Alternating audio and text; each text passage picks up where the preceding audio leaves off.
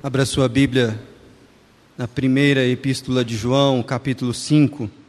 Nós meditaremos do verso 13 ao 19.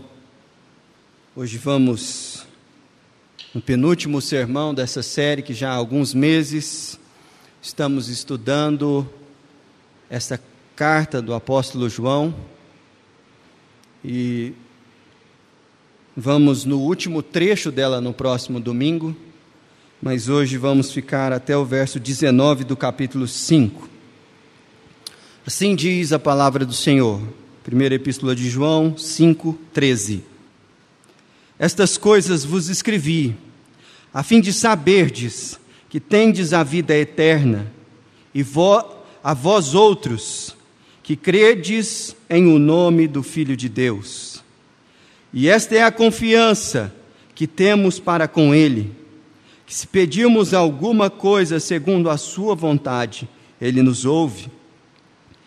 E se sabemos que Ele nos ouve quando, quanto ao que lhe pedimos, estamos certos de que obtemos os pedidos que lhe temos feito. Se alguém vir o seu irmão cometendo pecado, não para a morte, pedirá, e Deus lhe dará vida aos que não pecam para a morte. Há pecado para a morte, e por estes não digo que rogue. Toda injustiça é pecado, e há pecado não para a morte. Sabemos que todo aquele que é nascido de Deus não vive em pecado. Antes, aquele que nasceu de Deus o guarda e o maligno não lhe toca.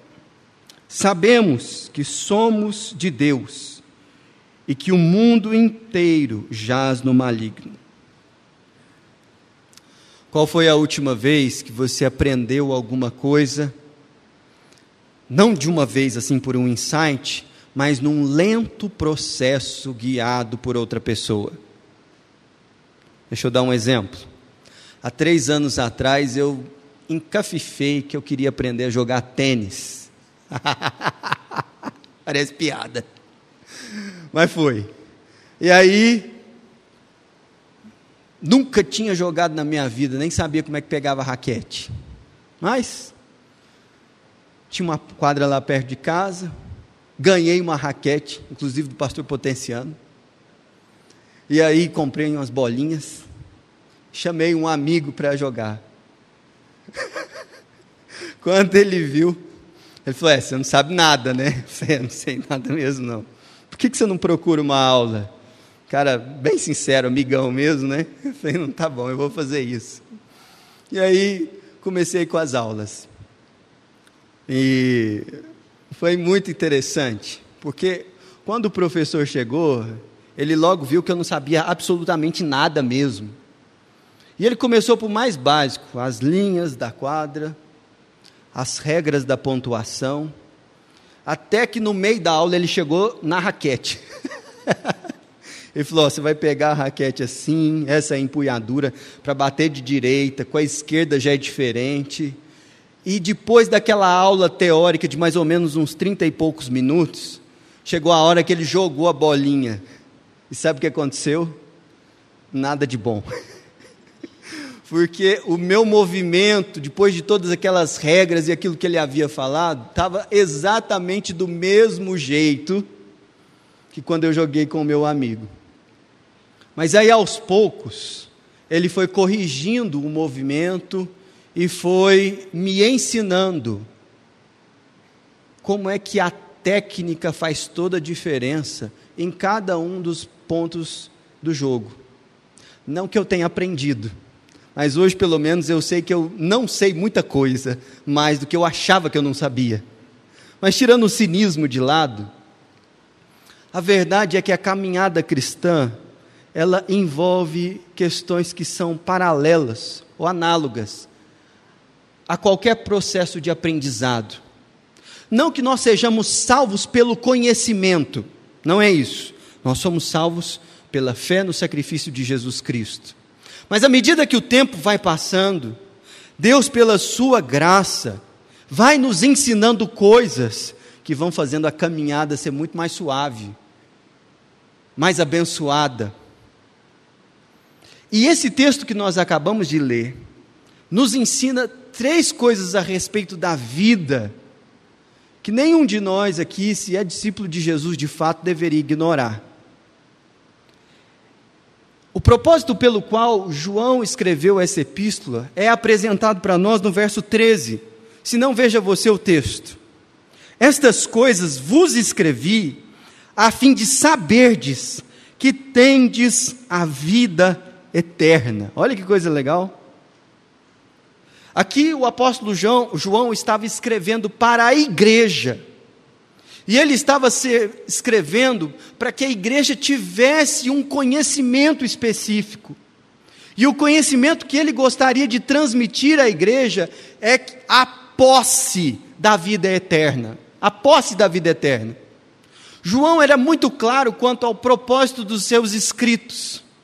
Abra, por exemplo, o Evangelho de João, lá um pouquinho para trás, no capítulo 20, o verso 31. Veja o que ele diz.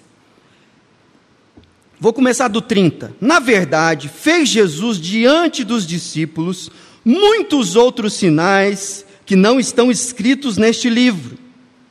Estes, porém, foram registrados para que creiais que Jesus é o Cristo, o Filho de Deus e para que, crendo, tenhais a vida em seu nome. Perceba que o propósito do apóstolo João com o evangelho era evangelístico. Ele queria, através do testemunho que ele deu nos seus escritos sobre os sinais e ensinamentos que Jesus proferiu, dar a oportunidade para aquelas pessoas que não foram testemunhas oculares de crer em Jesus Cristo e crendo tenham vida no seu nome. Mas quando nós olhamos para a carta, o propósito dele não era evangelístico, mas era de edificar na igreja que já creu um conhecimento que fará com que a caminhada dos irmãos na vida seja uma caminhada mais abençoada e adequada à vida que Jesus conquistou para nós. Qual vida é esta? a vida eterna. É isso que está escrito no texto. O problema é que quando nós pensamos em vida eterna, a coisa imediata que vem no nosso coração é aquela vida após a morte, no novo céu e na nova terra. Aquela realidade profunda da qual a gente sabe muito pouco, em que viveremos nesse, nessa terra restaurada por Deus a eternidade. Mas a vida eterna não é só isso. Porque o texto diz que nós temos a vida eterna. Perceba que o versículo 13 coloca o verbo ter no presente. Vocês têm, vós tendes a vida eterna. Ora, o que diz respeito à vida eterna nessa vida antes da morte? É sobre isso que eu gostaria de falar com vocês. E eu creio que muito claramente, esse texto fala sobre três realidades da vida eterna que estão disponíveis para todo crente em Cristo Jesus e que nenhum de nós aqui pode ignorar. Essa realidade é a oração, a santificação e a nossa missão no reino. O que é a vida eterna disponível para nós nesse texto? Uma vida de oração, uma vida de santidade uma vida de serviço no reino de Deus. Como isso está apresentado aqui? A oração fica clara nos versos 14 a 16, que diz o seguinte: E esta é a confiança que temos para com Ele, que se pedirmos alguma coisa segundo a Sua vontade, Ele nos ouve. Olha que coisa maravilhosa. Aqui o apóstolo João começa a falar dessa realidade da vida eterna que invade a nossa vida através da oração. A oração, de fato, ela é uma das expressões da eternidade que Jesus conquistou para nós, mas está disponível aqui e agora. E por que ela é tão sublime assim? Porque ela produz entre nós e o Pai uma comunhão que só pode ser expressa em toda a sua grandeza no novo céu e na nova terra. Porque uma coisa é Deus falar e nós ouvirmos. Mas outra coisa muito mais profunda, santa e maravilhosa é nós falarmos e Deus ouvir. Deus ouvir. Gente, se você quiser falar com qualquer autoridade da nossa cidade, do governo, vai ser muito difícil.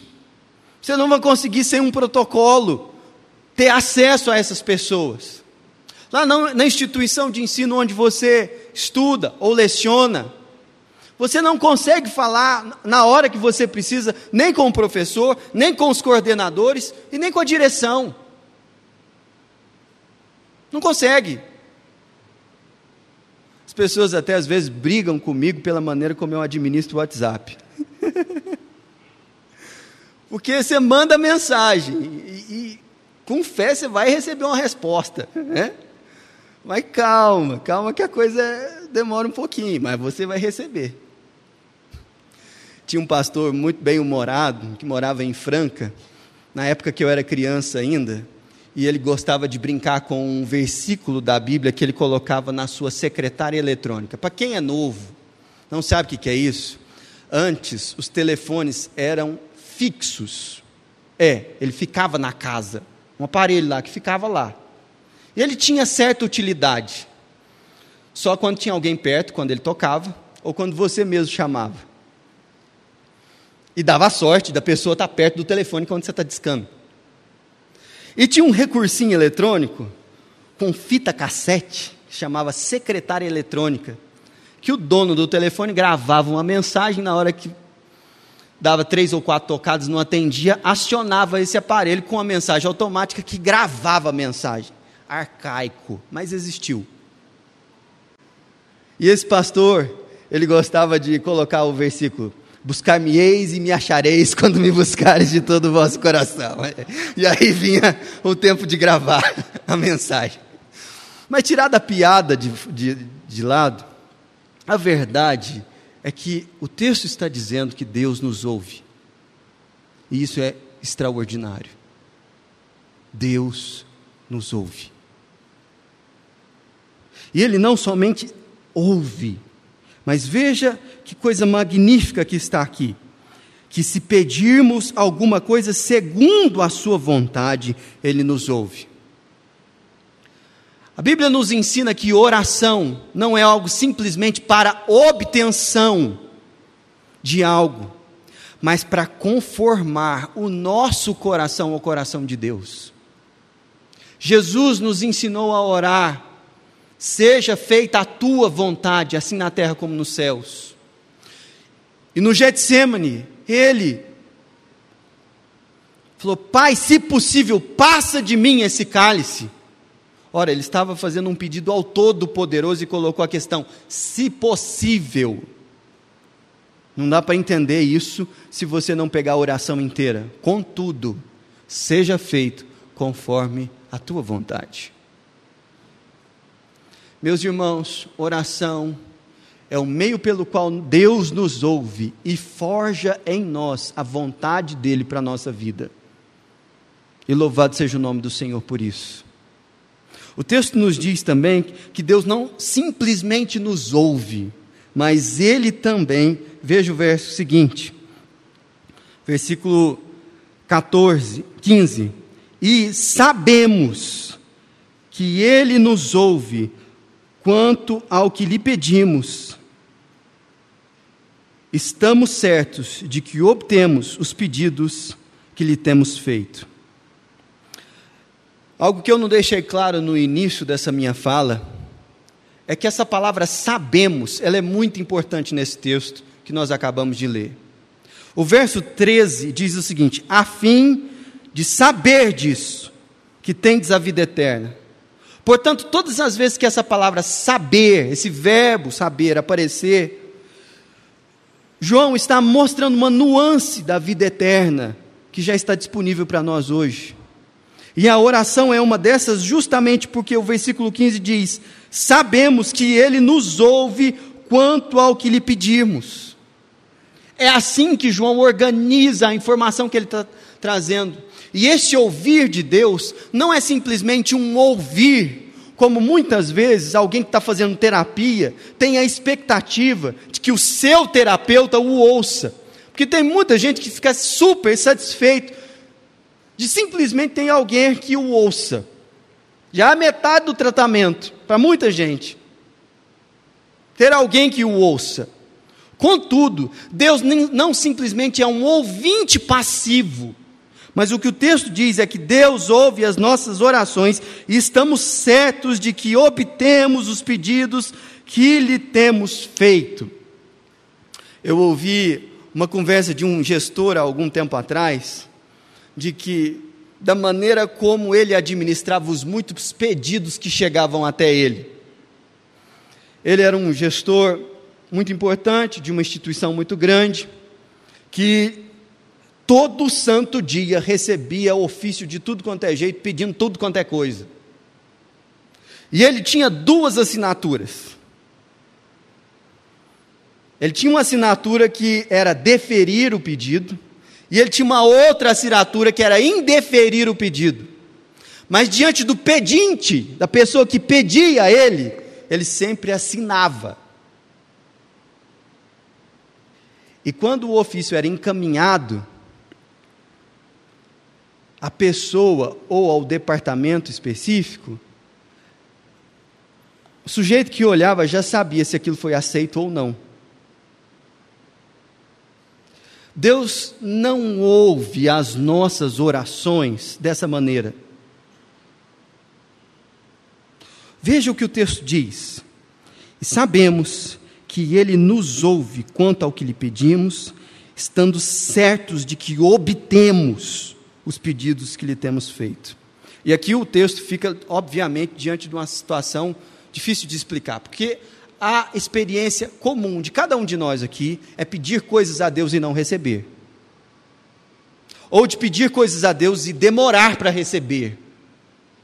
Ou pedir coisas a Deus e insistir nesse pedido e Deus entregar exatamente outra coisa. Como que esse versículo fica aqui? Justamente pelo anterior. Porque um dos benefícios que nós temos é que sabemos que, embora não seja, saibamos orar, Deus é generosamente gracioso em nos entregar a Sua vontade, mesmo quando a nossa é tão diferente da dele. O apóstolo Paulo falava que a, a vontade de Deus é boa, perfeita e agradável. E alguém poderia questionar justamente, mas eu tenho orado por algo bom, eu tenho orado por algo santo e não tenho recebido. Por que esse versículo está aqui? Para que você, diante dessa resposta que recebeu até aqui, não desanime de interceder. Porque Deus ouve e porque Deus responde segundo a sua vontade e Ele entrega de fato aquilo que nós pedimos. Meus irmãos, a oração é uma das experiências mais profundas da eternidade que podemos experimentar aqui. O apóstolo João está dizendo que essa realidade da vida eterna está disponível para nós. Mas essa não é a única parte delicada do texto, porque aqui há uma palavra sobre pecado para a morte e uma realidade da qual a gente não deve interceder. E eu não quero fugir dessa parte do texto, mesmo que não tenha todas as respostas para as questões que podem povoar o seu coração. Mas veja o verso 16: Se alguém vir o seu irmão cometendo pecado, não para a morte, pedirá e Deus lhe dará vida aos que não pecaram para a morte.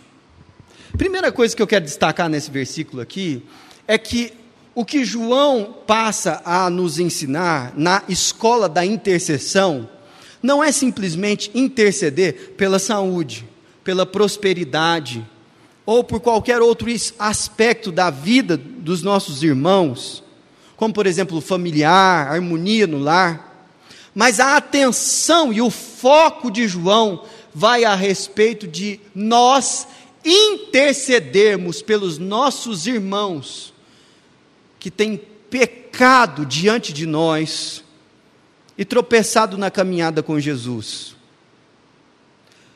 Meus irmãos, nós temos que orar por cura.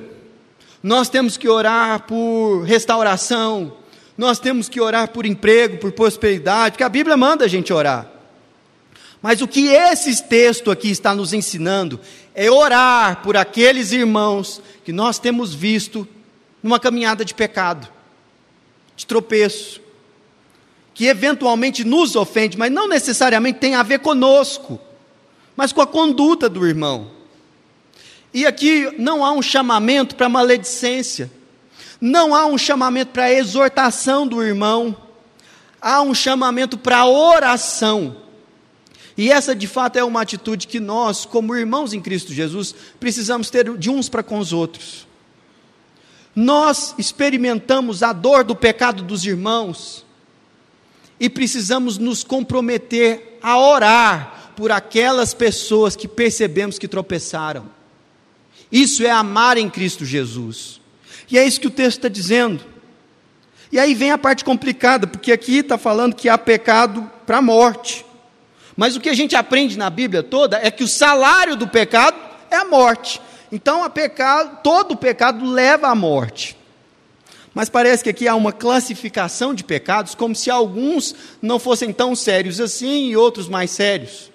Na tradição cristã, isso foi interpretado de diferentes maneiras. Por exemplo, na tradição católica, há uma divisão entre pecados veniais e pecados capitais. E ela está relacionada com a interpretação desse texto. Mas me parece que a interpretação mais adequada que nós podemos dar para essa passagem não é uma lista de pecados que desses a gente não pode orar por eles, ou que se a pessoa comete esses aqui acabou. Mas isso parece que está se referindo a um único pecado, porque se você olhar bem o texto, veja o verso 16: há pecado para a morte, e por esse, não é esses, e por esse digo que não rogue. Então parece que há uma referência a um pecado singular do qual não há arrependimento para ele ou salvação. E aqui João, ele é muito assim. No dia que eu encontrar com João na eternidade, eu vou falar com ele. Porque ele joga a bomba aqui e não explica. Ele não fala qual que é o pecado, ele não comenta, ele não fala nada. Ele simplesmente pressupõe que a igreja ia entender de cara do que ele estava falando. Bonito. Bonito, né? Não era ele que ia pregar no texto dele, mas tudo bem.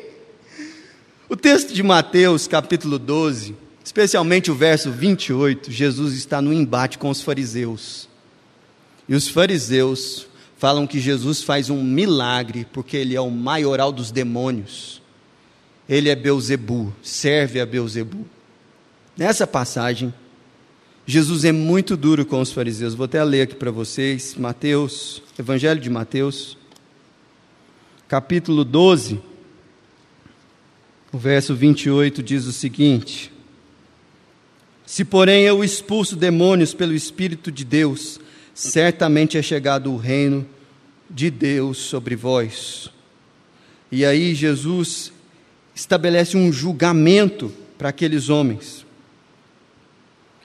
Ou como pode alguém entrar na casa do valente e roubar-lhe os bens, sem primeiro amarrá-lo e então saquear a casa? Quem não é por mim é contra mim e quem comigo não ajunta, espalha.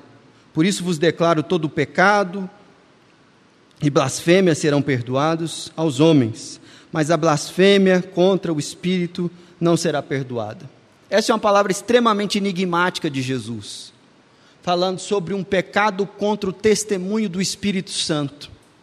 E os estudiosos apontam para o fato de que Jesus estava uh, ensinando aqui que todo aquele que, diante do testemunho do Espírito Santo e da obra do Espírito, rejeita a Cristo e atribui ao diabo aquilo que Cristo faz com o poder no meio da sua igreja, está fazendo justamente isso. Pela graça de Deus, a obra do Senhor livra todo aquele que é ovelha de Jesus de pecar dessa forma. E nós vamos ver como daqui para frente. Mas o ponto aqui é que nós não temos esse discernimento de quem peca para a morte e quem peca para a vida. O contexto em que João escreveu isso aqui era um contexto de muitos falsos mestres ensinando coisas erradas para a igreja, e João estava sendo muito duro contra esses falsos mestres, dizendo: vocês não vão orar por eles, não. Eles conhecem a verdade, rejeitaram a verdade. No capítulo 3 diz: Eles saíram do nosso meio porque não pertencem a nós. Mas nós não temos esse discernimento. E a esperança que nós temos, e a ênfase do texto, que fique bem claro isso, é o poder que há na intercessão de um filho de Deus por um pecador. Porque essa é a ênfase do texto. Se não, volte sua Bíblia lá na, na Epístola de João, quando diz o seguinte: gente, as palavras que João usa aqui são muito fortes. Se alguém vir o seu irmão cometendo pecado não para a morte, pedirá e Deus lhe dará vida. Você tem ideia do que significa isso? É você, como intercessor, diante da presença de Deus a respeito de alguém, ter o poder de interceder por essa pessoa, crendo que Deus lhe dará vida e vida com Deus.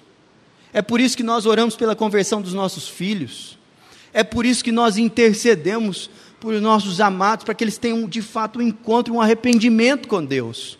Porque através das orações o Pai ouve e concede algo que nenhum de nós aqui consegue produzir. Você não produz vida.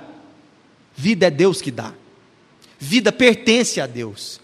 E esse texto está dizendo que vida é um dos frutos que nós colhemos através da oração. Isso é sensacional.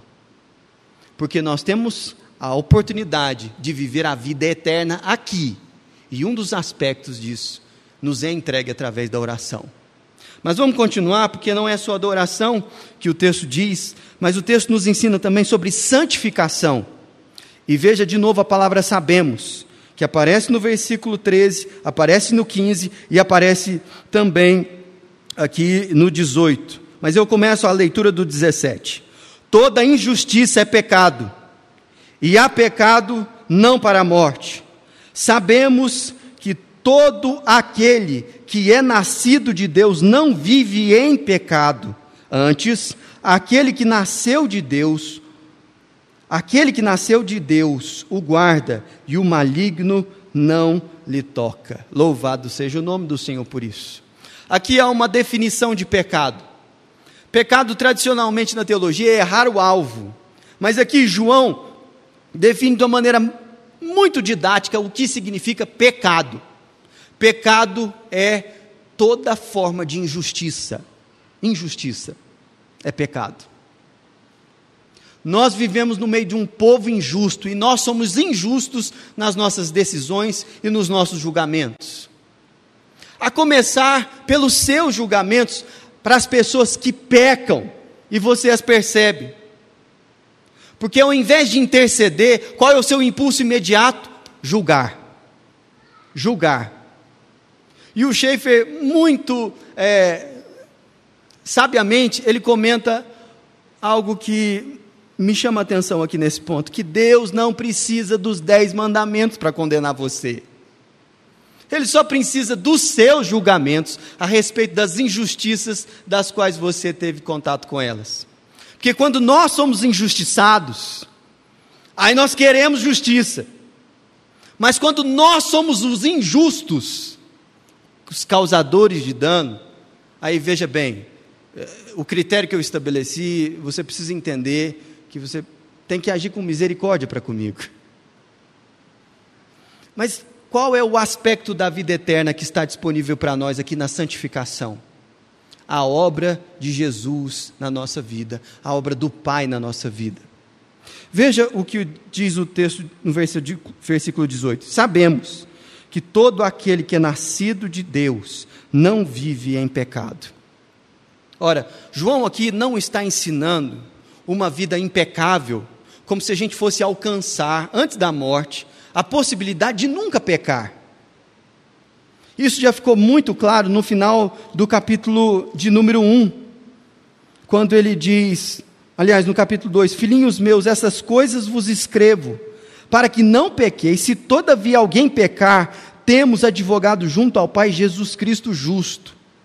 Jesus, João não está ensinando a impecabilidade, mas ele está ensinando aqui a vitória sobre a prática repetitiva, recorrente e viciante no pecado.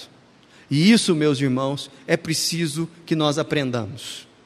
Se é verdade que a oração é um dos aspectos da vida eterna que nós já experimentamos aqui, a vida e o processo de santificação é outro. É outro aspecto porque nós já não somos mais escravos do pecado e da lei que nos condena. Mas nós nascemos de Deus, e esse novo nascimento nos habilita a uma liberdade de que aquele que não experimentou vida eterna não tem é ser livre da prisão, do aguilhão de estar condicionado a fazer novamente o erro que nós já nos arrependemos tantas e tantas vezes.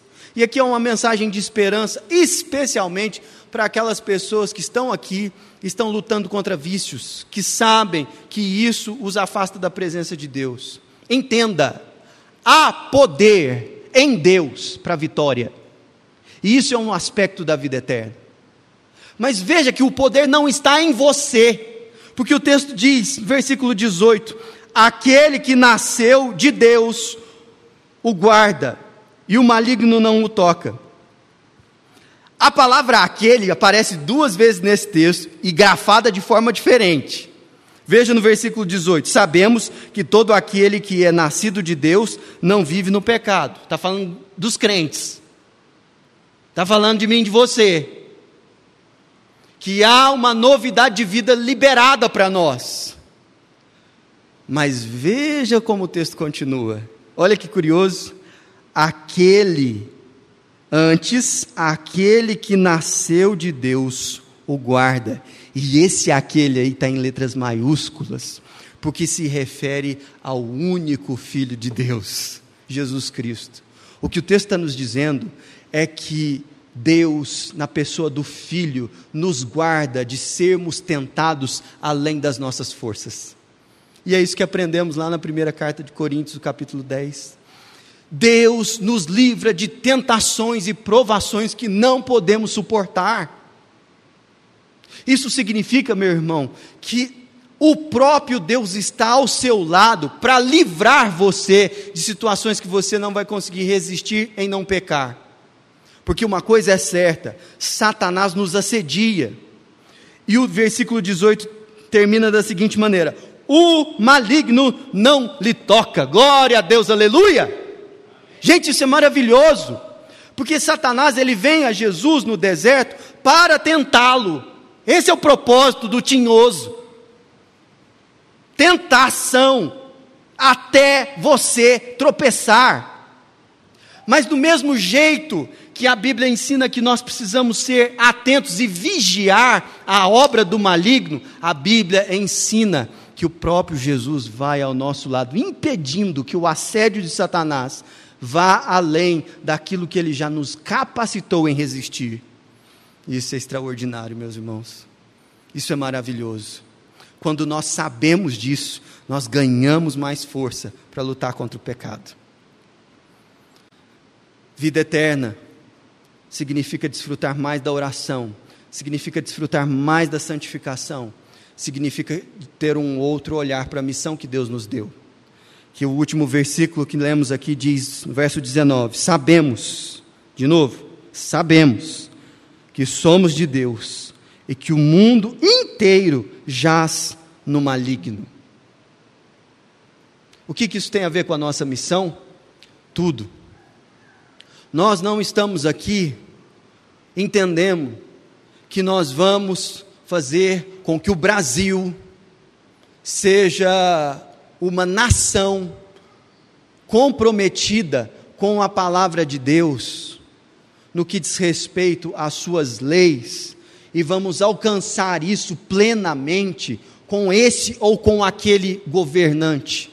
Todo cristão bíblico não entra em ilusões políticas, sejam elas de qual ideologia sejam. Porque o cristão bíblico sabe que o mundo jaz no maligno. O que significa que o mundo está morto, que não há esperança para esse mundo num projeto de redenção que seja meramente humano, que seja meramente político, que seja simplesmente educacional. Nossa esperança não está em projetos políticos, nesse ou naquele representante. Nossa esperança está no fato de que somos de Deus e Deus está fazendo algo novo nesse mundo através do seu filho. Cabe a nós testemunhar, cabe a nós levar a palavra, cabe a nós uma presença fiel. E o que, é a presença fiel, que é a nossa missão, num mundo que jaz no maligno? Pelo menos duas coisas. Pelo menos duas coisas. Orar por aqueles que pecam do nosso lado. E buscar santificação dos nossos próprios pecados e nas decisões que dizem respeito aquilo que Deus nos entregou para administrar. Essa é a nossa missão.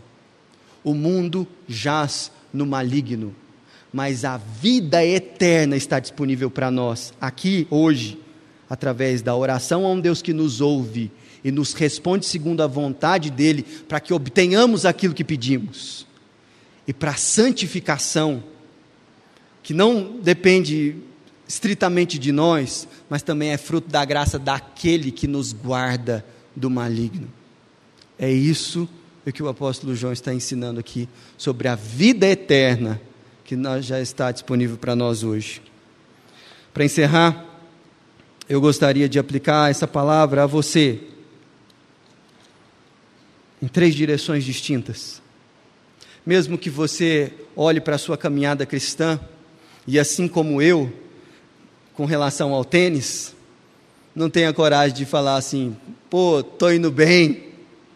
A verdade é que Deus trouxe você aqui para que você saiba que Ele ouve as suas orações. Por isso, ore, ore e ore um pouco mais. Coloque irmãos que estão entristecendo você diante da presença de Deus, porque se eles estão em pecado, Deus pode dar vida a eles ouvindo você falar ouvindo você interceder. Ore, e ore, e ore, ore. É isso que o texto está nos chamando a fazer: orar. Segundo lugar,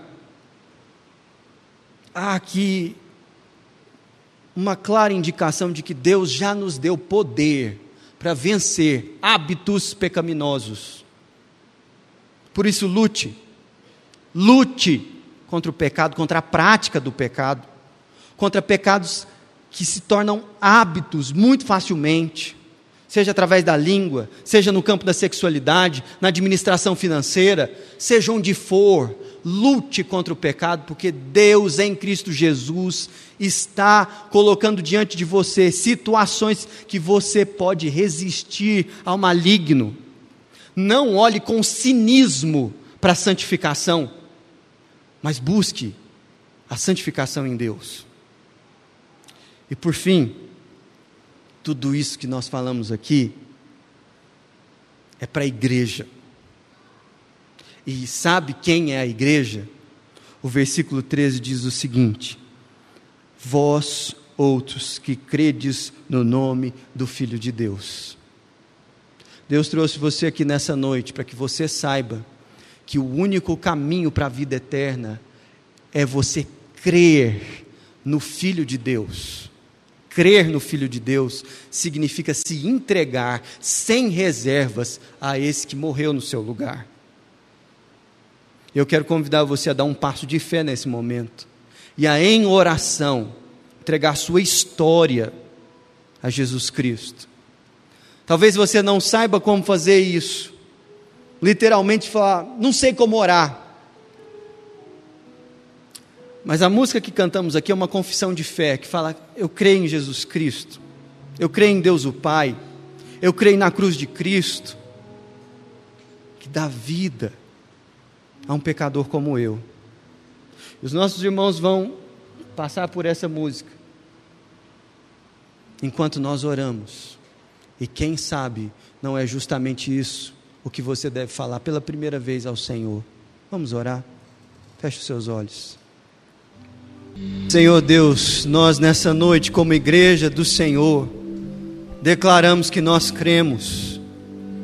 Jesus Cristo é o pão do céu, enviado pelo Pai, para que todo aquele que nele crê não pereça pelos seus próprios pecados, não seja refém, escravo da sua própria prática.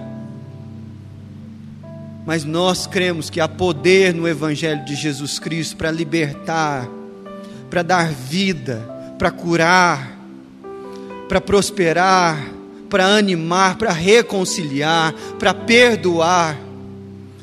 E nessa noite, Senhor, nós queremos experimentar mais do Teu poder na vida dessa igreja, na comunhão dos irmãos, porque nós cremos de que o Filho de Deus veio ao mundo para salvar pecadores, dos quais nós somos os principais mas louvado seja o teu nome, porque a vida eterna já está disponível para nós, e a prova disso é que o Senhor ouve as nossas orações. Louvado seja o teu nome, Senhor. O Senhor nos ouve. Muita gente não presta atenção no que a gente fala, mas o Senhor nos ouve. Louvado seja o Senhor. E nós clamamos que a tua vontade prospere no nosso meio.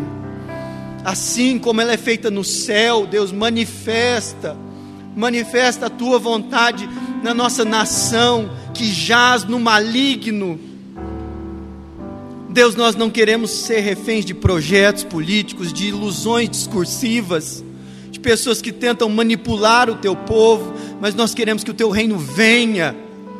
Por isso oramos, ó Deus, para que o Senhor abençoe a tua igreja com a vida de santidade. Deus, nós sabemos que aquele que venceu nos protege da ação do maligno, mas injeta ânimo, ó Deus, no teu povo nessa noite, para lutarmos em momentos de tentação. Ó Deus, aqueles que estão sendo pressionados para cair há um longo tempo e que permanecem de pé, renova no nome de Jesus, nessa noite, força para o dia de amanhã, força para resistir mais uma semana, força para resistir mais, Senhor no nome de Jesus, aqueles que estão sentindo dor, dor, dor pelo pecado dos outros. Levanta, Senhor, intercessores no nosso meio e não maldizentes. Nós precisamos, Deus, de pessoas que intercedam por pecadores, Pai. Levanta esses intercessores no nosso meio, no nome de Jesus. Levanta, Senhor, pessoas para orar pela liderança dessa igreja, os presbíteros, os diáconos, os pastores, os líderes de pequenos grupos, no nome de Jesus, Pai. Levanta o rosto do teu povo e que a graça do Senhor, a comunhão do Santo Espírito de Deus sejam sobre nós e sobre todo o povo de Deus espalhado pela face da terra. Amém. Amém.